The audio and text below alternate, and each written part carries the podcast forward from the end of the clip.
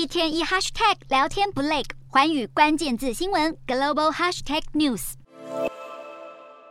多辆卡车停在公路上，他们不是在排队等通关，而是要抗议巴西大选结果。巴西迎来新总统后，接连而来的是现任总统波索纳洛铁粉不断发起的示威，他们无法接受波索纳洛连任失败。支持波索纳洛的卡车司机在全国十八个州和联邦特区封锁高速公路示威抗议选举结果，并在社群媒体引述巴西宪法第一百四十二条，要求三军部队干预。波索纳洛的盟友则是纷纷扬言反对新政府。尽管波索纳洛的支持者在街头示威抗议，但波索纳洛本人却持续神隐，也没有依循政治传统致电给获胜者道贺，并发表败选感言，反而是保持沉默，让外界很担心他可能不会接受选举结果。不过，西方国家纷纷表示相信选举是公平公正的。巴西在疫情后经济前景黯淡，不平等、暴力和贪腐等问题更加剧民众对波索纳洛政府的不满，最终让工党籍前总统鲁拉在大选中胜出，让左翼重返执政。鲁拉胜选后，挪威当局立刻宣布恢复向巴西提供亚马逊雨林保护资助。这项资助在二零一九年现任总统波索纳洛任内中断，显示西方国家非常欢迎巴西民众选出的新总统。对此，德国外交部长贝尔伯克也表示，鲁拉的胜选是民主和气候保护的双重胜利。从各国政府发言中都可以听出，西方国家相当欢迎巴西向左转，也强调期盼在未来加强各方面的合作，尤其就是在保护地球自然资源和推动民主价值观上。